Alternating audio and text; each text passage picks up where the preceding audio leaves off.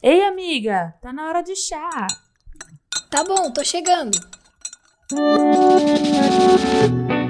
Chega mais! Está começando mais um episódio do Let's Be Honest, o podcast. Miga, então, a gente trocou de nome. Agora é o Safcast. E é. Tinha esquecido. Então, uh, vamos começar de novo, né? Chega mais! Está começando mais um episódio do Safcast. É isso mesmo que você ouviu. Agora a gente é Safcast, amiga. Pois é, honrando aí o legado dos bissexuais, a gente só tem uma única certeza na vida que é a nossa sexualidade. Porém, todo o resto a gente não consegue decidir nada. Bom, é isso aí, galera. Aqui é a Gil e você é a minha cidade de alegria. Eu sou a Kel e com pouco orgulho e menos esperança, começamos esse podcast. A depressão já, né? Todo mundo já sabe que filme que a gente vai falar agora. The World to Come, lágrimas, lágrimas, tristeza, desespero. Mas é isso aí, hoje vamos falar sobre The World to Come. Então, pegue o seu chá e vamos conversar.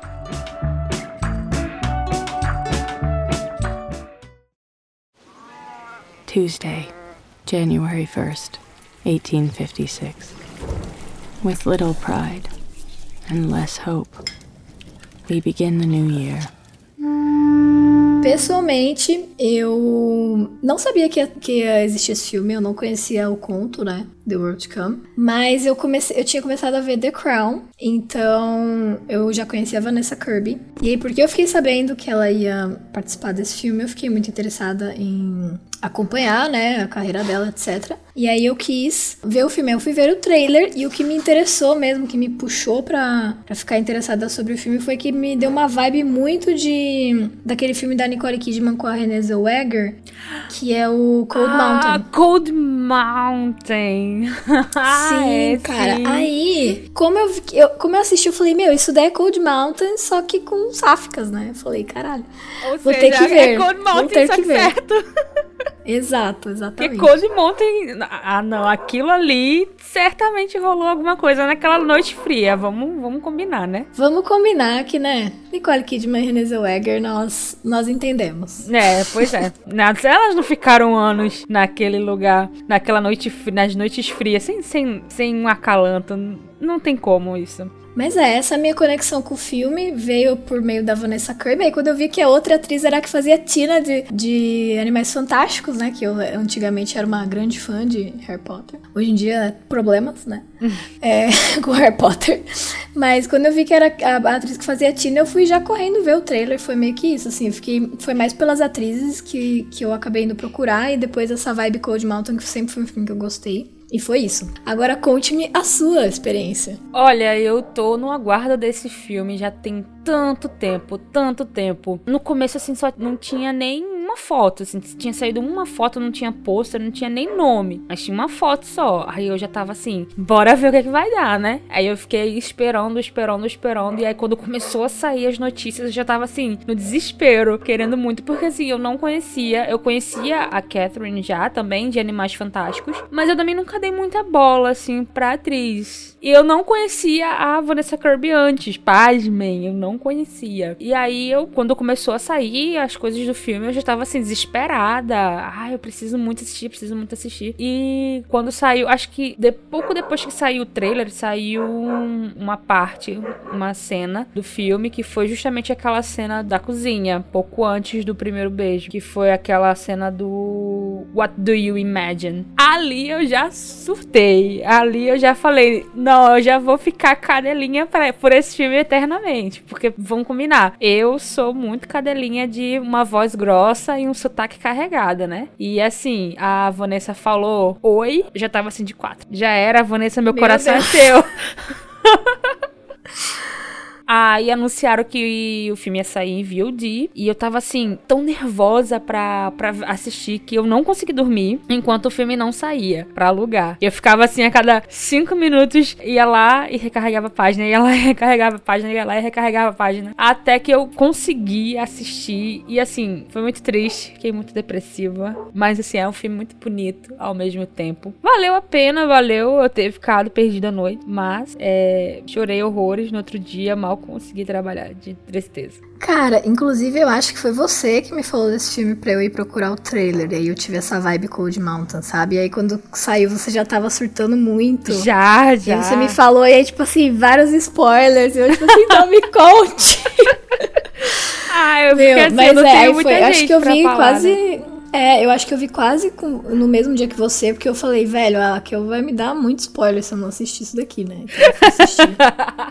Acho que foi isso que rolou. Mentira! Mas também foi, um, foi uma vibe legal de ter saído um filme, né, sáfico nessa época, porque foi, tipo, meio da pandemia, né? Todo mundo meio assim, nossa, que merda. Aí, tipo, saiu o filme e todo mundo já, né, teve mais assunto e tal. Foi bom, foi bom. Apesar de que o filme também não ajudou muito, né? Filme melancólico. É, o filme puta depressivo, né? não ajudou muito assim, né? Só piorou a pandemia, mas é isso aí. E eu quero me defender de que eu não solto spoiler, tá? Eu só solto spoiler pra quem me pede. Tá aí espalhando boato que eu solto spoiler, todo mundo vai, vai, me, vai me crucificar. Talvez eu tenha pedido spoiler, talvez. é, fica esse questionamento, né?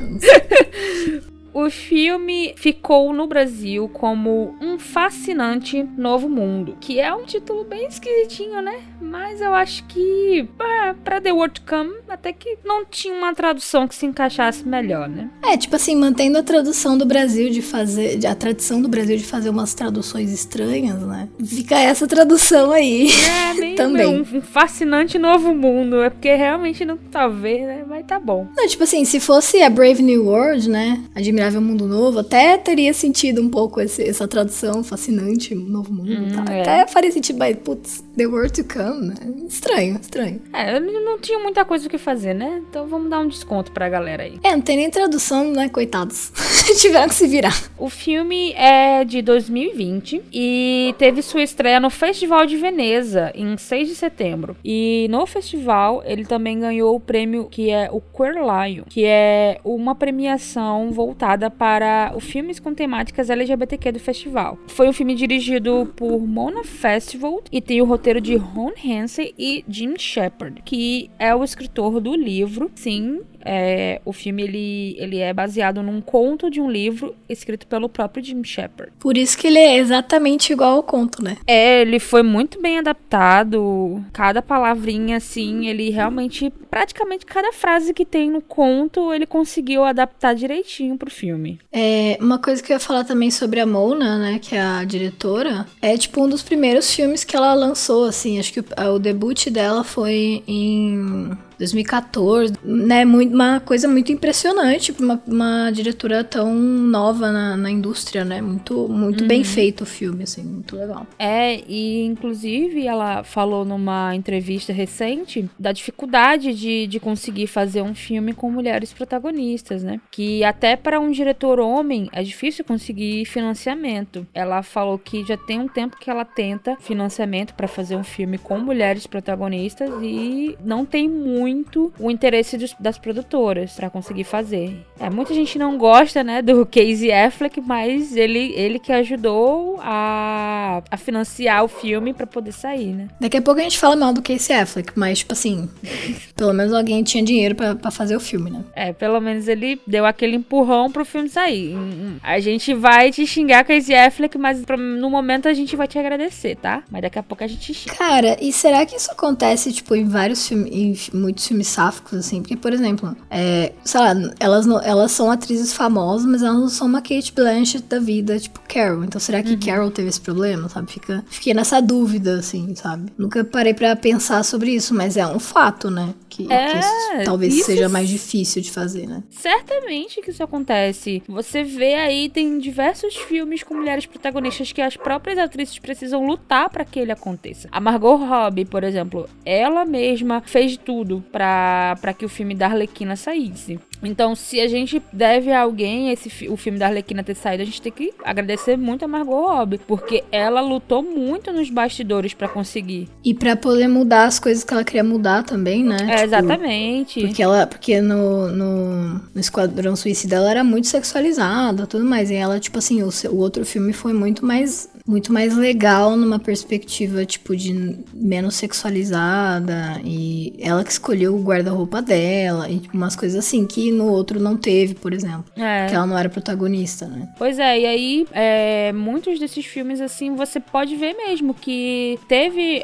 alguém por trás que precisou lutar muito, batalhar muito pra conseguir lançar. Porque o interesse das produtoras ele não tem, não acontece. E só assim, um adendo, no meio do podcast eu vou é, beber chá, que é uma expressão usada pra quando a gente perde o foco da conversa. Só um momento vou beber chá e dizer que é, sempre que você puder, financie filme, não financie, mas por exemplo, pague pra ir ver no cinema, compre o livro, financie, porque eu sei que mesmo sendo de produtoras grandes, o que conta pra eles é a bilheteria. Então, mesmo que você assista o filme depois por meios ilegais, mas se você puder, se você tiver condições, vá no cinema, dê bilheteria, ajude esses números a aumentarem para as produtoras verem que a gente quer assistir, a gente quer esse tipo de conteúdo que a gente consome, que a gente também paga por ele. E esses números é que vão ajudar eles a pensar mais na gente e a fazer mais conteúdo pra gente. Então é só um adendo. Tipo, não só que a gente consome, que a gente existe, né? Que, que nós estamos aqui pra ver histórias mais parecidas com as nossas. E definitivamente apoiem, com certeza, diretoras, é, pessoas não binárias e, e produções não tradicionais de Hollywood, porque com certeza não é difícil, não é fácil de fazer. É, falando um pouco então sobre as atrizes e os atores envolvidos, né, no, no projeto, quem que você gosta mais desse projetinho? Conta pra nós. Quem que você gosta mais? É meio difícil, sabe, escolher. Porque, assim, como eu falei, antes eu não ligava muito pra Catherine Waterston, sabe? Mas eu não sei, tem alguma coisa nesse filme que acendeu um crush nela. Que, assim, agora tudo que eu vejo dela eu fico, ai, eu quero assistir. Eu quero, eu tô muito boiolinha pela Catherine, eu não vou mentir. Mas a Vanessa, ela tem aquele sotaque que te pega, sabe? Que, que nossa, eu sou muito ah, É difícil, é difícil. Não consigo escolher. Mas eu acho que dessa vez eu vou ficar com a Catherine. Acho que a Catherine ganha dessa vez. Então eu vou fazer o contraponto aqui, que a minha favorita definitivamente é a Vanessa. Tipo, eu adoro a Catherine também, mas eu continuei vendo The Crown por causa da Vanessa, porque eu falei, meu, que atriz sensacional, eu quero ver os outros filmes dela também. E assim, pra mim, escreva minhas palavras, tá? Pra mim, a Vanessa é uma Kate Blanchett novinha, porque ela tem, tipo, a mesma vibe, o mesmo vozeirão grosso, o mesmo estilão, assim, muito, muito foda. É, então, assim, pra mim, o meu crush total foi na Vanessa. O primeiro episódio que ela apareceu pra mim de Princesa Margaret no The Crown foi tipo assim, amor à primeira vista. Ela é muito maravilhosa. Então, na- no meu coração, foi por causa da Vanessa que eu, que eu fui ver o filme, né? Mas assim, acho as duas atrizes excepcionais e eu achei a atuação delas muito boa. Muito boa. Muito boas, né? Eu não sei muito o que falar sobre elas, só que, tipo assim, porque eu não vi muitos projetos delas além desses que a gente já comentou, né? Uhum. Mas, meu, que química maravilhosa. Inclusive, elas têm aparecido numas polêmicas aí, né? De Ai, fotos nossa. e paparazzi, não sei o quê. A Então, fanfic nascendo aí as fotos dela. Meu, a né? fanfic nasceu muito fácil. As mulheres saindo, tipo assim, nossa, estamos saindo aqui desse hotel com uma garrafona de vodka na mão, assim, todo Aquela mundo já né, de- surtou. O que dizer, né? Mas, assim, esperamos que esteja um outro projeto nascendo, mas se for um casal nascendo, também não vamos reclamar, né? É isso aí. Não Se for só amizade, também não vamos reclamar, entendeu? É. Sejam felizes, etc. Bom, continuando, né? A gente não precisa falar de quem mais tá no filme, né? Porque a gente não liga. É, e quem se importa, né? Na verdade. quem que é o Casey outro cara? Affleck. Tem o Casey Affleck, que é um bosta, né? Casey Affleck. Por que que E Casey quem que é o Affleck outro cara? um Eu nem sei bosta? quem que É Christopher Abbott. Coitado do Christopher Abbott. É, desculpa, Christopher Abbott, mas eu não gostei, assim, seu personagem é mó ruim. Seu personagem é bem cocô, sabe? Então, assim... Esse cara é o que né? faz quem? O Finney ou... É o Finney. O Tá, Finney e é o marido Casey da Affleck é o, é o Dyer, É o né? Dyer. É. Cara, sabe o que, que é muito ruim? Que o Casey Affleck seja um, um bosta, tão bosta, porque o Dyer não é um personagem ruim, na real. É, Né? Tipo, ele é um personagem ok. é meio porque ele é meio bananão também, né? Aí não ajuda. É porque assim, eu acho que o meu problema maior com o personagem foi mais pelo Casey Affleck também. Porque vamos lá. Por que, que a gente odeia o Casey Affleck? Porque ele, além de ter, de ter sido acusado, né? Inclusive, ele admitiu, né, a culpa por assédio que ele, da qual ele foi acusado. Nos bastidores do filme Eu Ainda Estou Aqui, de 2010 ainda. E rolou, né, essas acusações de algumas mulheres que trabalhavam no set, afirmando que em que ele passava a mão, ele uma vez ele ficou puto porque uma delas delas não quis sair com ele, não quis beijar ele. Teve uma ainda que alegou que acordou com ele na cama dela dormindo bêbado. E ela não foi dormir com ele, ele tipo como ele chegou lá. E aí ele já já não rola, já tem esse, essa problemática, né, toda em cima do Casey que não ajuda muito a gostar dele. E fora isso, eu também não, não gosto muito dele como ator, né? Eu acho ele um ator bem limitado, eu acho ele um ator bem tá sempre com cara de sofrimento, né? Inclusive ele ganhou um Oscar fazendo um filme com essa cara de sofrimento que ele tem, então tava no papel confortável dele, ganhou o Oscar. E só de olhar pra cara dele, mas dá vontade de dar-lhe um murro, sabe? Toda vez que ele aparecia em cena, mas eu queria muito dar-lhe um, dar um soco, assim, bem gostoso na cara dele. Cara, então, assim, quando eu vi o filme, eu não sabia quem que era esse cara, né? Eu não fazia ideia de quem que era esse cara, eu não fazia ideia das merdas que ele tinha feito. Então, assim, pra mim, a minha percepção do personagem foi muito diferente da sua. Tipo, pra mim o personagem foi bem ok. Só que é meio esse personagem meio planta, né?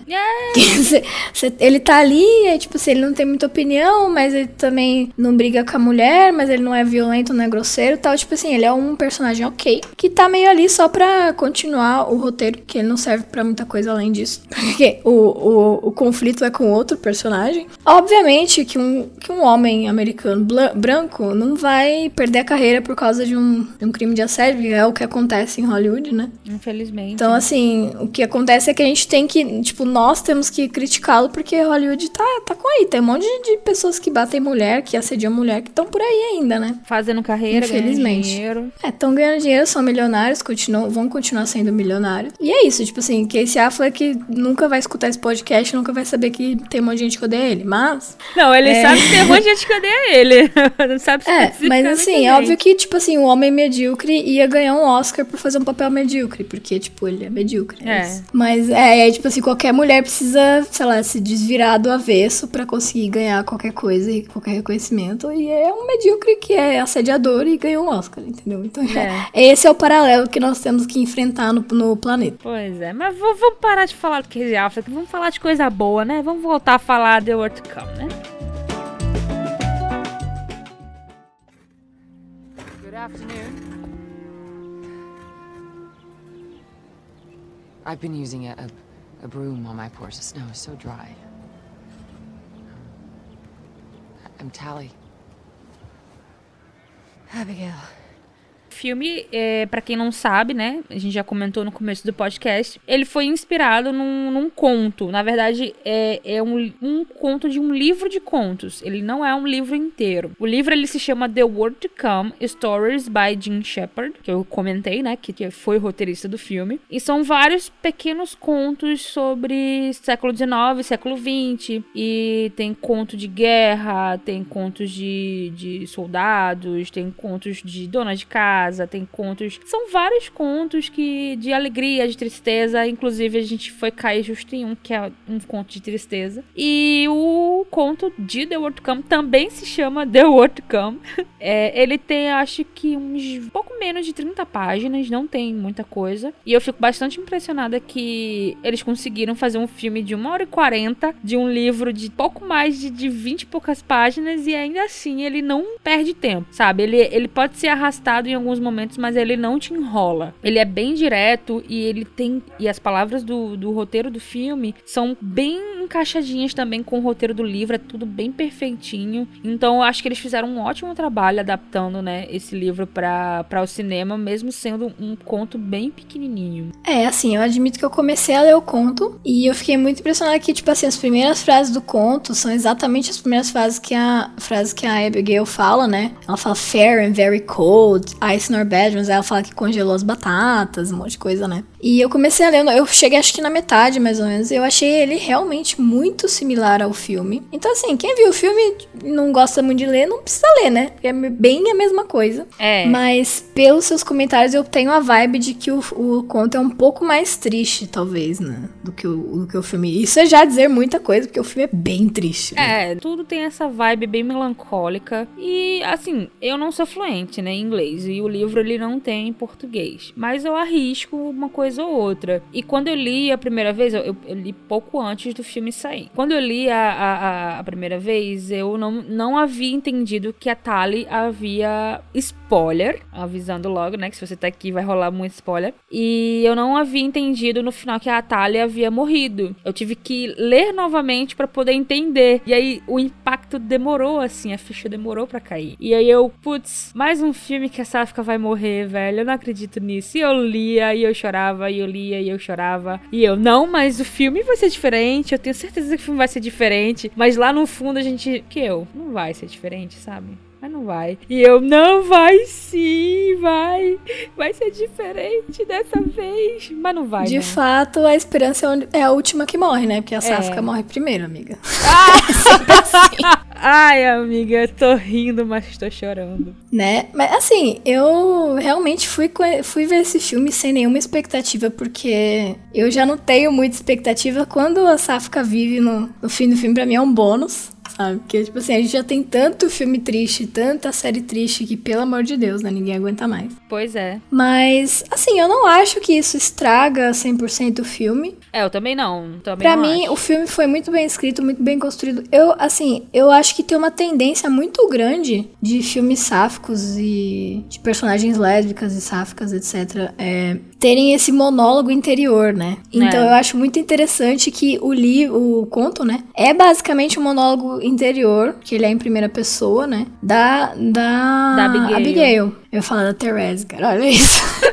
da Abigail. E tira a Carol é... da cabeça. Todo podcast a gente tem que mencionar a Carol. Cara, todo podcast a gente tem que mencionar, ainda mais que hoje eu acabei o livro da Carol, entendeu? Tipo assim, estou, estou órfã, né? Mas ok, depois quando a gente for falar de Carol, a gente fala sobre isso. É. Mas tem esse monólogo interior, então eu acho que é legal é, ler, né, pra até entender algumas coisas que o filme não fala. Mas o filme fez um trabalho ótimo de trazer esse monólogo interior pra, pra ela como uma, uma narração que ela faz exteriormente, né? Que ela vai contando a história como se ela fosse a narradora da história mesmo. Uhum. E vai falando as experiências dela. Então eu achei muito legal porque é uma perspectiva da Abigail e, tipo, tudo que você vê é uma perspectiva da Abigail. Tem pouquíssimas cenas do filme que mostram a perspectiva da, da Tally. E eu não sei se isso rola no conto, mas eu vou assumir que não. Eu vou assumir que foi uma coisa que o roteirista colocou para ter um outro lado. E provavelmente o que acontece no conto é que a Tally conta pra Abigail e por isso que a gente fica sabendo. Que é a verdade. questão da carta dela, né? É, exatamente. Que, a gente, que é a Abigail lendo a, a carta da Tally.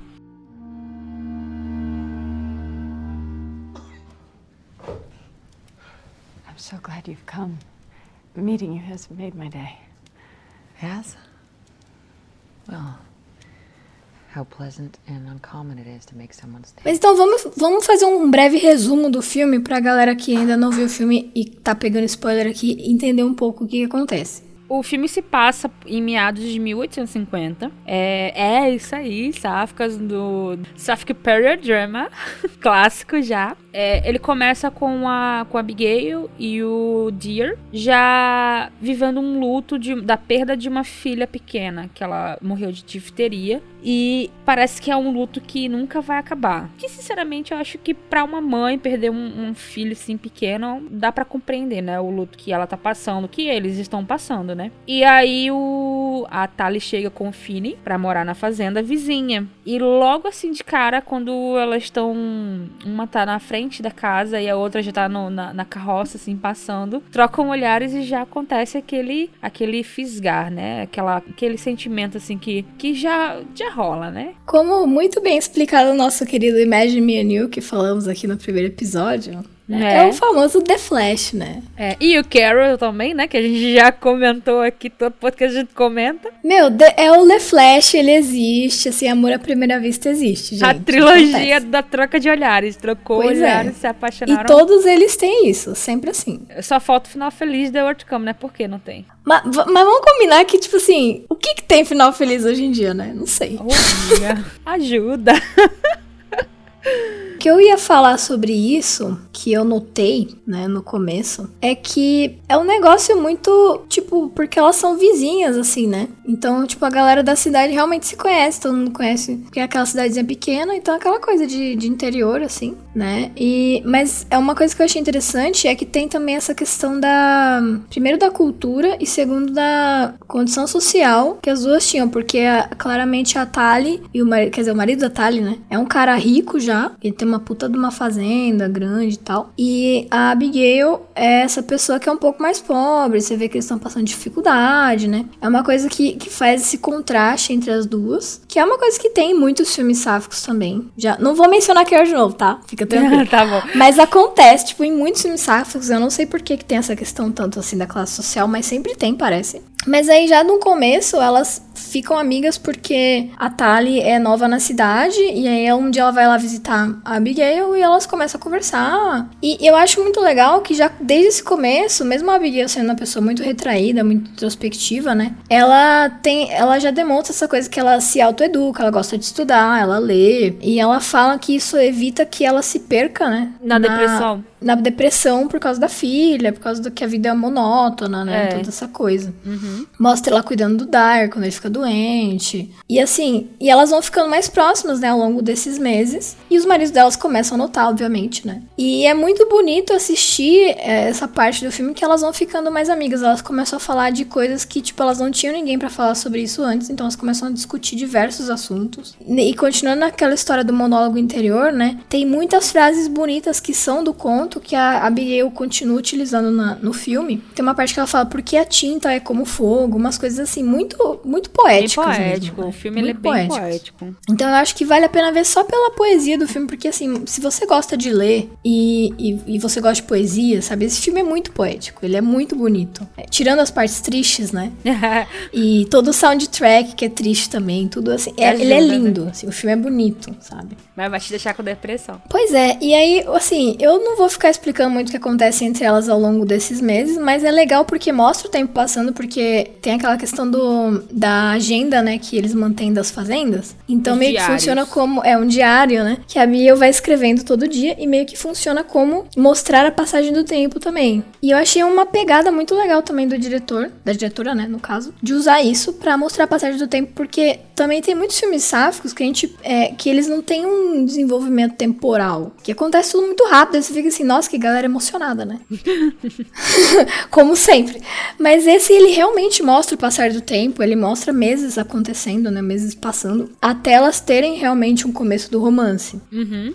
Que é aquela cena da cozinha que você mencionou. Mas assim, elas já, já, já praticamente já vinham se flertando, né? Porque não tem como. Aquilo, aquilo era flerte. Muito, a Thalia, né? A Thalia, ela é assanhada. Não é possível. Assim, tudo bem. É, logo no começo, na primeira vez assim que elas estão conversando, a Abigail já tá muito cadelinha da Thalia. Porque, nossa, ela falando sobre o tom de pele dela, que era meio rosa, tem um tom de roxo na luz da janela. Aí você já olha pra cara dela e, amiga, você tá boiolinha já. Já, tá- já se perdendo no caminho. Tanto é que nesse primeiro momento ah, tem até um rolê que ela fala. Putz, como é que é a frase? é. Me, me Que ela fala, ai, você fez o meu dia de ter É. vindo me conhecer.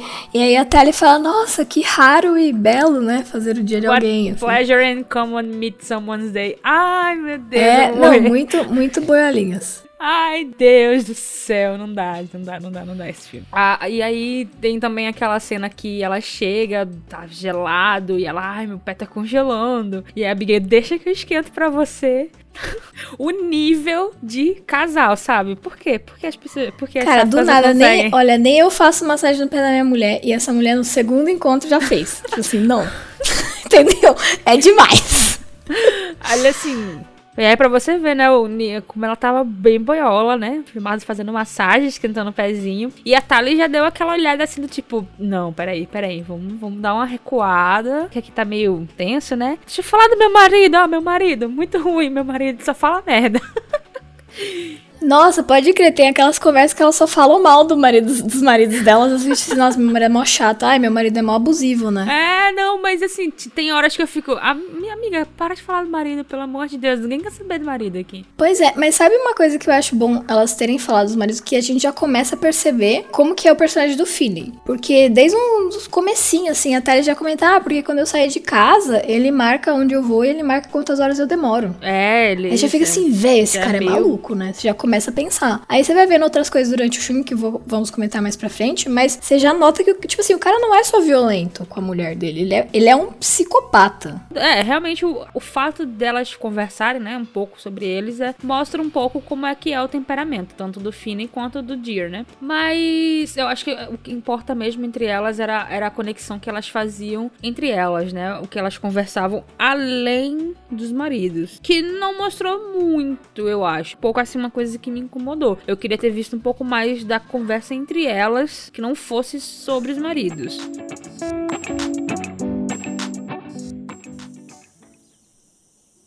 What?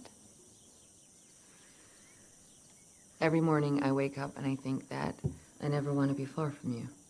Chegando na cena da cozinha, que é quando a Tali finalmente toma coragem, né? Ela chega decidida, você vê mesmo que ela chega decidida. Ela senta na cozinha e começa a olhar pra, pra Abigail cozinhando. E aí ela tá rindo, né? E aí a Abigail fala o quê? E ela fala: Todo dia eu acordo e eu penso que não quero mais estar longe de você. Deus do céu, Gil. Não consigo nem falar, velho. Meu coração Cara, tá aí você todo já fica assim, aqui. nossa, não. Vou derreter aqui. Eu tô toda acabou pra molinha mim. aqui. Já, já fui pega por este filme. Isso, tipo assim, é uns 40 minutos de filme até acontecer, tá, gente? Pois Demora. Eu não sei como a Catherine não deu um sorrisinho, não esboçou alguma reação, porque eu não ia aguentar. Por isso que eu não sou atriz. Se eu não sou atriz, eu não ia aguentar. E aí ela fala, né, sobre se chegou aquele momento em que, se elas duas já viveram aquele momento de grande felicidade. Ah, eu não sei se sim, não sei explicar palavra por palavra, mas a, a Thalia, ela se empolga na conversa e já chega perguntando assim: é, então o que você imagina? O que você imagina de nós duas? E aí a Abigail, ah, eu não, não sei. Eu não consigo colocar em palavras. E aí a Tali tente. E ela, eu já tentei, ela tente de novo. Até você conseguir dizer, colocar em palavras o que é que você imagina de nós duas. E ela diz: Eu imagino como os nossos sentimentos envolventes não deixam nada de fora para nós querermos ou buscarmos. Exato. Ai, meu Deus. Já vou, vou começar a chorar aqui agora, peraí. É que assim, eu acho muito linda essa frase, porque no inglês ela faz esse comparativo com os círculos, né? Que é tipo a forma perfeita da natureza, né? Ele não tem começo nem fim. Então é, é como, tipo assim, ela imagina como os sentimentos delas não têm começo nem fim, porque eles são completos. Né? Então, na minha cabeça, é uma descrição maravilhosa pro amor. Uma descrição muito poética, como todo filme é muito poético. Sei lá, pra mim é lindo, porque aí de repente parece que a Tally vai beijar ela, ela não beija, aí vai, um, vai uma pra trás, aí outra fala, mas por que, que você não fez o que, que você tava tentando fazer? Aí, meu, já fica aquele, né, vai, ou vai ou racha, né? Aí ela fala: Ai, eu não quero que você pegue o meu resfriado. Oh, meu Deus. E a outra: E aí elas beijam, meu Deus. Oh, meu Deus, eu não aguento, Gil. Ela vem com: Você tem cheiro de biscoito. Ah, Cara, pera aí que eu vou chorar. Se- se- segura, segura. E a Catherine é, é mais alta que a Vanessa, né? Então ela teve que se abaixar pra poder olhar nos olhos da di- direto assim na Vanessa. Que ela ah, no livro descreve, né? Que a Tali ela se ela vai pra frente pra beijar, mas tipo, ela para, alguma coisa impede. Tem- isso tem no livro e é no filme também. E aí ela pega e fala: ah, "Por que que você não fez o que teve vontade de fazer?" E aí a Abigail que vai até a Tali. Ela coloca as mãos nos ombros dela e beija ela. No começo, o beijo é mais suave, depois ele tem mais língua, ele tem mais envolvimento, e aí a, a Thalia ela se afasta. Por quê? Porque ela tá gripada, e ela diz, ah, eu tô com medo que você pegue minha gripe. E olha a merda, né? Imagina, a outra pega a gripe, e aí É, os caras né? ficam, e aí, Assim. tá gripado por quê? Nossa, por que, que você está assim? Pegou a que gripe de quê? Mas eu acho muito bonitinha essa cena. Foi uma cena muito pura, sabe? Muito Hum, é. fofa de, de, de primeiro beijo, assim. Achei muito fofa. E não somente essa cena do. Essa parte em que a Catherine se abaixa para ficar no olho a olho com a, com a Vanessa, a cena do, do é, Astonishment and Joy também foi improvisada pela Catherine. A, a Mona, ela conversou com a Catherine e falou assim: Eu quero que você venha daqui para cá e eu quero que você pense em algo que represente espanto e alegria para você. Quero que você mostre para a câmera o que você acha que significa espanto e alegria. E aí ela ligou a câmera e a, a Catherine fez aquele movimento todo da cozinha até a mesa e se deitou daquele jeito que eu acho que ficou perfeito perfeito, ficou magnífico. Acho que não tem, não teria uma forma melhor de explicar espanto e alegria, astonishment and joy pro público do que ela fez, cara. E não somente ela deitou na mesa, como a mão dela, ela sempre mexe as mãos, que é ela tem ansiedade, né? Então ela tá sempre mexendo as mãos assim, abrindo e fechando, bem tensa assim, que é para mostrar que realmente é espanto e alegria, que ela tá num misto de sentimentos ali muito muito. tá em êxtase. Sensacional a atuação da Catherine nessa cena. E além de tudo, como isso lembra, sei lá, um pássaro de asas abertas, assim, livre, né? É. Que coisa tão linda que foi. Tipo, realmente até, tipo, até os movimentos das atrizes são poéticos, né? Então, assim, genial, merecia muitos, muitos prêmios. Só essa cena, tipo, já essa cena já merecia muita coisa. já, já, já. No meu coração, pelo menos, já merecia todos os prêmios. Mas o que eu ia falar, que, que eu acho muito fofinho também, que foi legal terem gravado, é que depois dessa cena, tipo, tem a, a, a Abigail fica na cozinha e a Tali fala que vai embora, né? E aí quando ela sai na porta, ela fica naquele momento meio, tipo, parece aquelas adolescentes emocionadas, assim. que ela fica, tipo, tocando a boca, tipo, meu Deus, ela me beijou.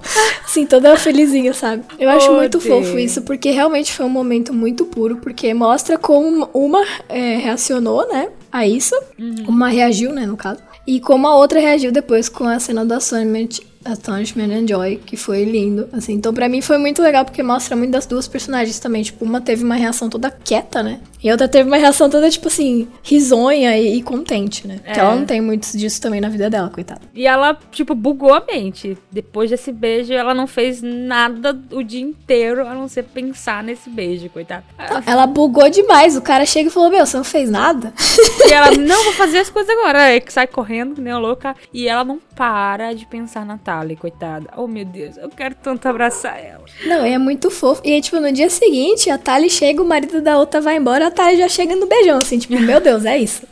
Já começa pegando aquilo, pegando aquilo outro e, vai. Não, e, e eu, eu, eu morro de rir com essa cena, que aí ela vai abrir a porta toda feliz, né? A Big é tipo, ai, caraca, ela chegou. E aí ela abre, é o Deer. Aí ela tenta não, né, desfazer o sorriso, mas não dá, já era. E aí o Deer, oh, esse sorriso era pra outra pessoa, não era pra mim? Ela, não, que isso, que sorrisinho não. Aí ela, ah, não, então assim, é, a gente precisa de tal coisa, né, pra casa. E ele, querendo me expulsar? Ela, não, não, não, não, que isso, não tô não querendo expulsar, não, é só que a gente precisa, né, das coisas aí. Aí ele, no que ele tá saindo, que a porta bate, aí ele olha pra ela e, olha o sorriso aí, voltou. Aí ela não consegue se segurar, ela não consegue se aguentar no sorriso.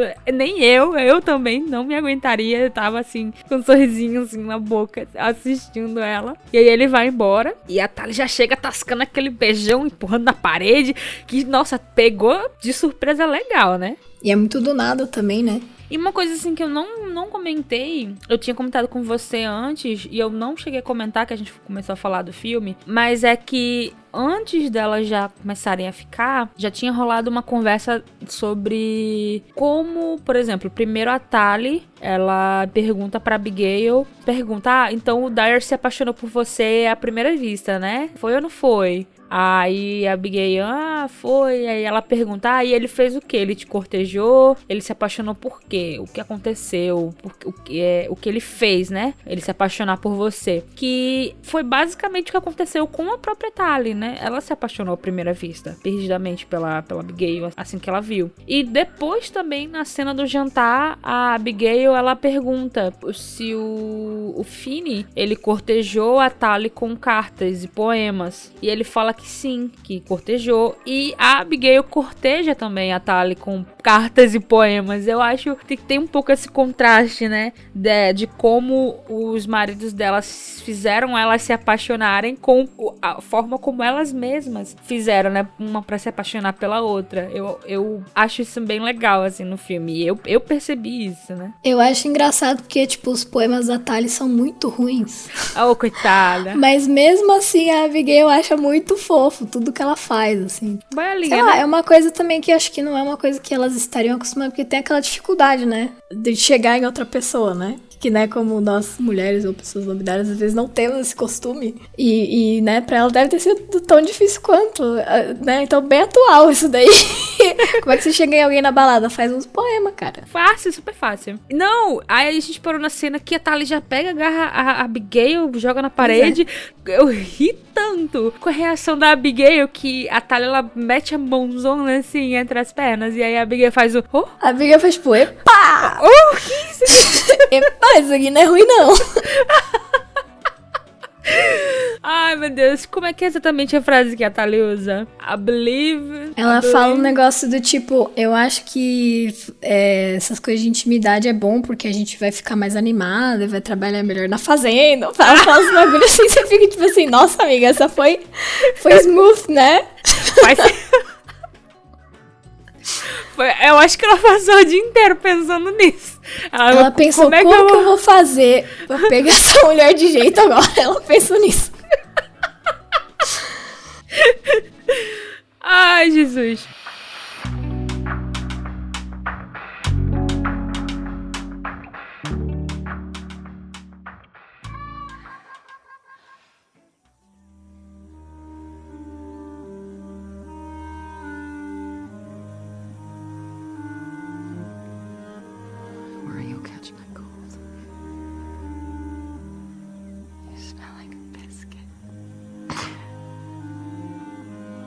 Tal, pererê, pererê, elas ficam. E aí quando começa, né, a parte triste, que é a parte que ninguém quer saber. Que é quando o Fini, ele dá os surtos dele, não deixa mais a Tali sair. A Abigail, ela fica tão desesperada que ela até foge uma noite pra ir até a, a varanda da casa deles. E fica observando de longe. Só assim, o fato dela ver que a Tali tá lá, que a Tali tá viva, foi suficiente, né, pra acalentar um pouco o coração. Mas a, a coitada, ela tá sofrendo, ela sofre bastante por não poder ver a Tali. Quando finalmente eles conseguem, elas conseguem se reencontrar de novo, a Tali tá bem diferente, ela tá bem fria, tá distante. Distante mesmo, né? Por causa do Fini, né? Que ele, ele tá bem assustador. E simplesmente ela, ela vai embora. Ela desaparece. A Abigail vai até lá e não a encontra. E pra assustar mais ainda, ela encontra um pano cheio de sangue no chão. E pronto, fudeu o psicológico da coitada. Mas eu acho legal a gente falar sobre tipo como que o filme construiu isso, porque eu peguei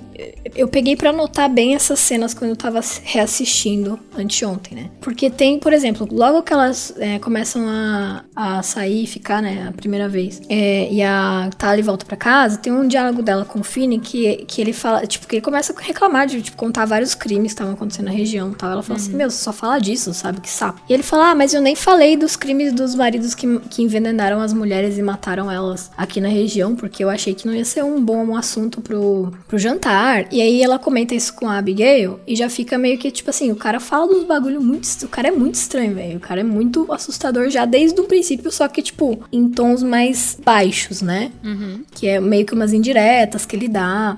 Desde o primeiro jantar que eles vão na casa deles, cara, é, o, o Finney e ela tem essa, essa vibe meio conflituosa. Parece que eles estão meio que sempre em atrito um com o outro, assim. Sim, sim. Parece que eles têm uma relação saudável já desde um princípio. Aí depois tem o segundo jantar que eles vão lá, depois que a, que a Tali fica meio sumida. É, é quando você percebe que o cara realmente é um psicopata. Porque tem um momento durante o jantar que ele fala um bagulho, um negócio assim. Então, quando eu comecei a ser fazendeiro no começo era muito difícil porque eu achava que eu não conseguia controlar nada. Eu tinha muita dificuldade, por exemplo, com o meu cachorro, que ficava latindo o tempo todo. Aí um belo dia tava tendo uma nevasca, eu fiquei parado lá fora na nevasca com ele até ele parar de latir, porque ele morreu congelado.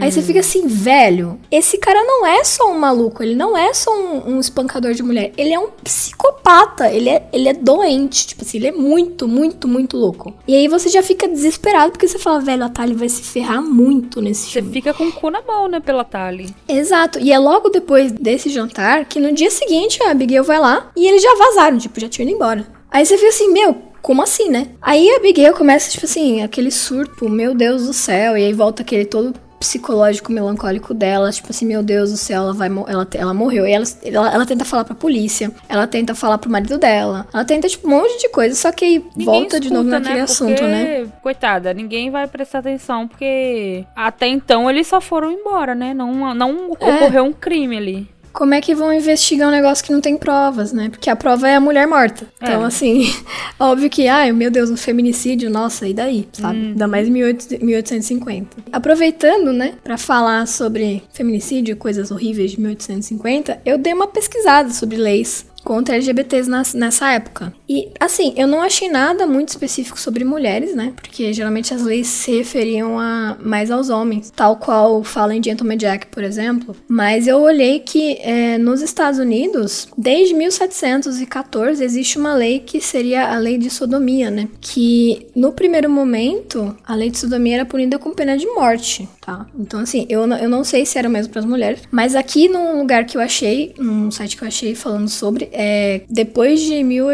1835, essa, essa lei de sodomia ela foi revisada. E aí ela foi tornada uma lei gender neutral. Então eu acho que ela começou a se referir a mulheres também, porque ela não tinha mais é, a ver com o gênero. E depois que não era mais a death penalty, tinha se tornado uma. A pena tinha se tornado, tipo assim, você fica um ano em solitária, em confinamento solitário, e depois você tem que fazer trabalhos forçados, pesados, por 10 anos. Era, essa era a punição pra uma pessoa que fosse pega é, Cometendo um crime de de, sodomia, entre aspas, né? Sodomia, Exatamente. né? É, que eles chamavam de sodomia. Desde a época do Da Vinci chamavam isso de sodomia, até antes, provavelmente, né? É, e aí, depois, em 1835, teve essa mudança, que eu acho que começou a se referir, então, talvez a mulheres também, porque falou, aqui fala que virou gender neutral, mas eu não sei. É, por exemplo, em Gentleman Jack, é, né, meio que nessa época também delas, fala que é mais pra homens que acontece isso, só que elas estão na Inglaterra, né? É. Então, eu não sei como é que é. Fala que a pena máxima é, dobra pra 20 anos ao invés de 10 anos de trabalho forçado.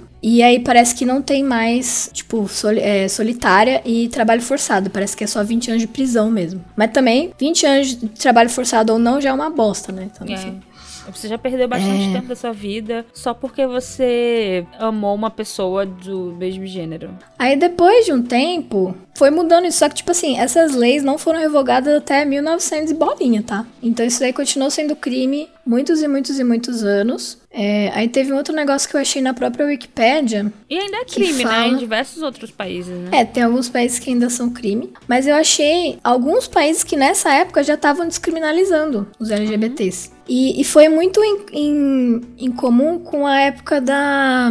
Do. Como é que chama o movimento feminista lá do começo, amiga? Você lembra? Sufrague... Sufraguete. Sufra é, o movimento sufragete, que já desde o começo do movimento sufragete também influenciou muito nisso, porque as mulheres já estavam falando mais sobre papéis de gênero, né? Sobre essas coisas. Não fala muito sobre LGBT aqui, que eu, que eu, não, eu precisaria fazer uma pesquisa muito mais a fundo. Mas parece que foi uma coisa que andou muito junto, assim, né? O movimento O sufragete com- e o sufrágio feminino com a liberdade sexual também é, de LGBTs. Então não foi só a liberdade sexual feminina, senão de todo mundo, assim. Mas até sei lá quando foi crime, então óbvio que, tipo, pra elas teria sido uma, né, uma grande desgraça terem acusado elas disso, né? Enfim. Uhum. É, e eu acho que isso também só aumenta o trauma e a parte triste de todo esse filme, porque, meu, é um filme de 1850, então não tem muito como pessoas LGBT serem felizes mesmo, né? É, Só- então é bem o- o- triste. É, tipo, eu acho que só aumenta a tristeza desse filme saber de tudo isso, sabe? É, ou assim, né? A gente tem que sempre tem aquele lance do contexto histórico. Ah, porque o contexto histórico realmente. Porque o tempo. As pessoas sempre reclamam, né? Ah, mas porque filme de época sempre triste. Ah, porque filme de época sempre tem um marido. É, realmente tem essa questão do, do, do, do contexto histórico, porque de fato, nessa época as mulheres eram obrigadas a casar. Então tem que realmente ter um, um marido no meio da história. E também sempre, ah, porque sempre termina com tristeza, sempre termina com, com morte, sempre termina, elas nunca ficam juntas. Também pela questão histórica, né? De é, era proibido, pa passivo de morte, passivo de prisão. Então, quando ele, quando o filme ele realmente ele quer tentar ser real a história, ele realmente ele é triste, ele não é tem um final triste e tudo mais. Mas também tem alguns filmes que, mesmo com contexto histórico, tem um final feliz. Tem alguns filmes de época assim que tem um final feliz, um ou outro assim que você consegue ver que a galera conseguiu dar uma, dar uma fugidinha. Até porque, historicamente, a gente conhece também mulheres que conseguiram viver juntas e casadas como se fossem, entre aspas, amigas, né? Estamos aí falando de Gentleman Jack, então a gente tem que mencionar a Anne Lister, né? Foi uma de, de, dessas que conseguiu viver casada. Temos, temos diversas outras mulheres também que conseguiram viver juntas por anos pelo véu da, da amizade, né? O Gal Pau. Pois é, elas eram amiguinhas, então elas estavam solteironas vivendo juntas, né? Como É. se isso fosse. É aquele pra negócio, justificar a cabeça dessa gente, né? É, que, é, que é aquele negócio, né? Pessoas sabiam, fofocavam, mas o que não tem provas, não acontece nada, né? Realmente, tem algumas obras, de repente esquece, né? Bota de ladinho, assim, o contexto histórico, esquece um pouquinho, dá um final feliz pra gente. Gente- É só que a gente pede, assim, nunca pediu nada. Mas eu acho assim, hoje em dia, a gente tem muita resistência a histórias de, de mulheres e pessoas sáficas que tenham um final triste, porque a gente tá meio cansado disso. Mas eu não acho que a gente pode ignorar a importância dessas histórias, porque pra mim recordar é viver. E nós, como comunidade LGBTQ, a gente precisa lembrar da nossa história também. A gente precisa lembrar por que, que a gente tem orgu- o, dia, o mês do orgulho, a gente precisa lembrar por que, que, que a gente lutou tanto, a gente precisa lembrar de todas as coisas. Então, assim, ter essas histórias também é importante. Ter final triste também é importante. é triste. É Dá triste. muita raiva. Dá. Mas é importante porque a gente tem que lembrar que pessoas muito antes da gente já estavam lutando com contra isso, né? Contra É. todo esse preconceito e toda essa violência. E, tipo, a gente precisa lembrar, entendeu? Então, assim, pra mim, ok. Tô quase chorando aqui. Pra mim, ok o filme ter toda essa questão da, da toxicidade entre né, marido e mulher, ter toda a questão de, tipo assim, ser escondido, ter toda a questão da tristeza, da depressão, da melancolia. Porque tudo bem a gente conhecer essas histórias também. O mundo não é só flores, o mundo não é só coisinhas felizes e coelhinhos e arco-íris. Tipo, a gente vai continuar vivendo coisas horríveis e, e- e vendo contextos diferentes dos nossos sempre. Eu acho que é por isso que esse filme, tipo assim, apesar dele ser muito triste, ele é muito importante. Porque que bom que a gente tem histórias de mulheres que nessa época viveram e sofreram, pra ninguém chegar e falar, nossa, hoje em dia é modinha ser LGBT, né? Antigamente não existia isso. Meu, existia sim. Existia e resistia. Tipo assim, olha aqui esse filme, olha aqui essa, esse livro, olha aqui esse conto, olha aqui. Tipo assim, existe conteúdo LGBT que existia, existem histórias de pessoas que a gente precisa resgatar, sabe? Então é, é muito importante.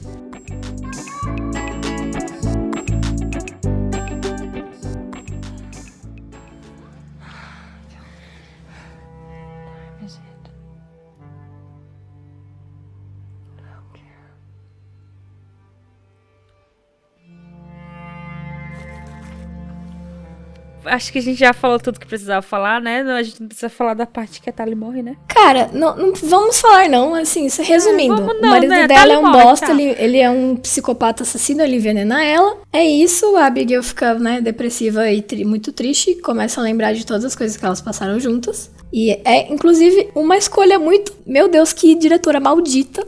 que escolheu justamente este momento pra botar, tipo, todas as cenas de sexo do filme. É, pra lembrar, meio- tipo assim, olha como elas foram felizes e se amaram. E aí É. ela tá morta.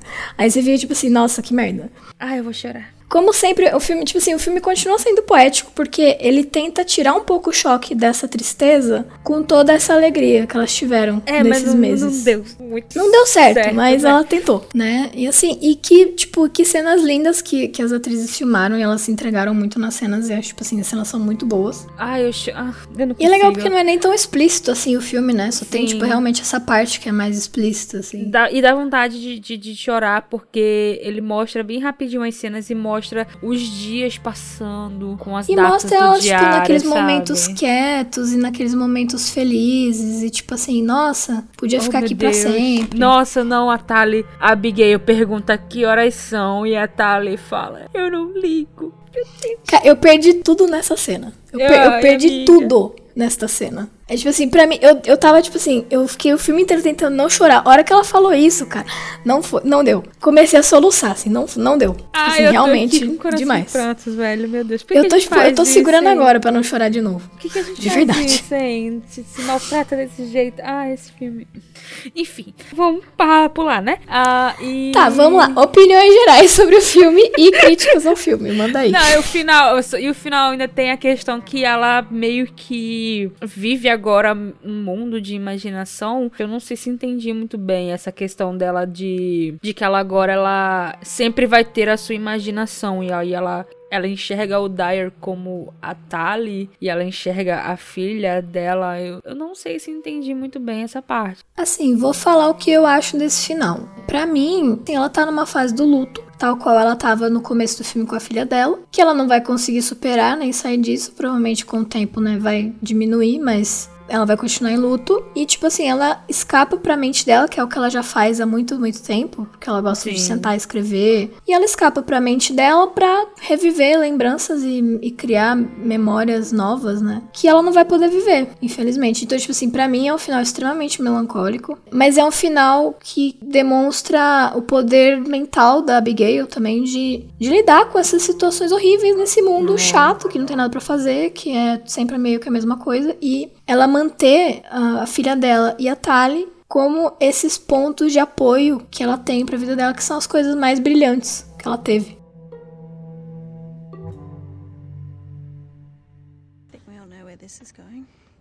Let's be honest. É isso aí, já falamos sobre o filme, demos breve resumo, não tão breve, né? Porque a gente fala demais. Não tão breve que no fim a gente ficou chorando aqui.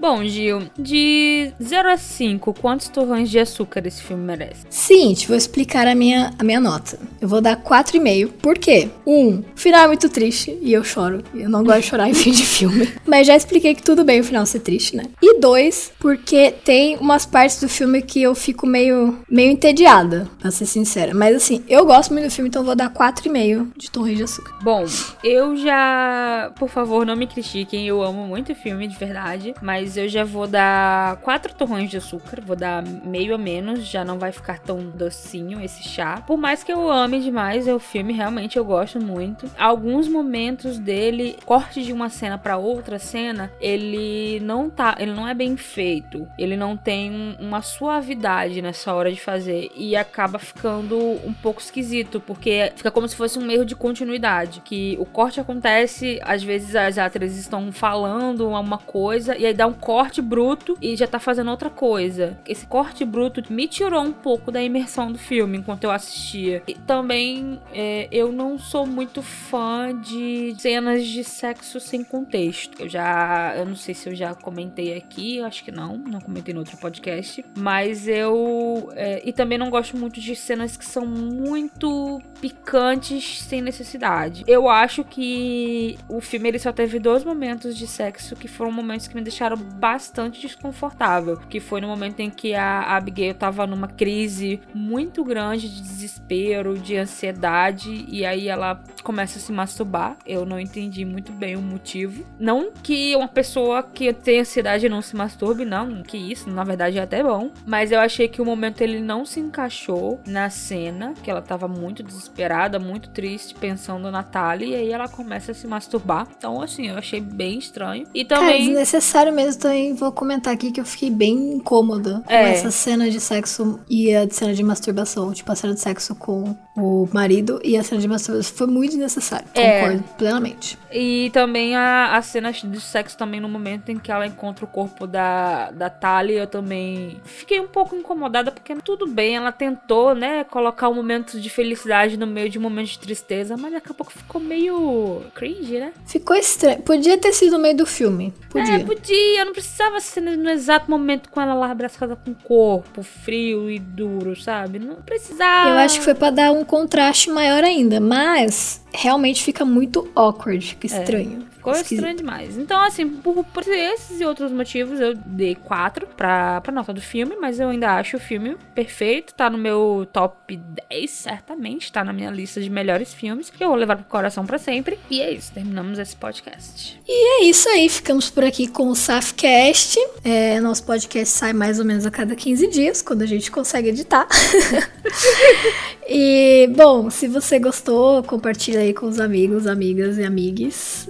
E segue a gente nas redes sociais, que estão aqui no, nas nossas descrições. E, bom, é isso. Já tomamos o nosso chá. E ficamos pra próxima. Então é isso. Até a próxima, galera. Valeu por escutar a gente até aqui. Tchau, tchau. Beijinhos, beijinhos.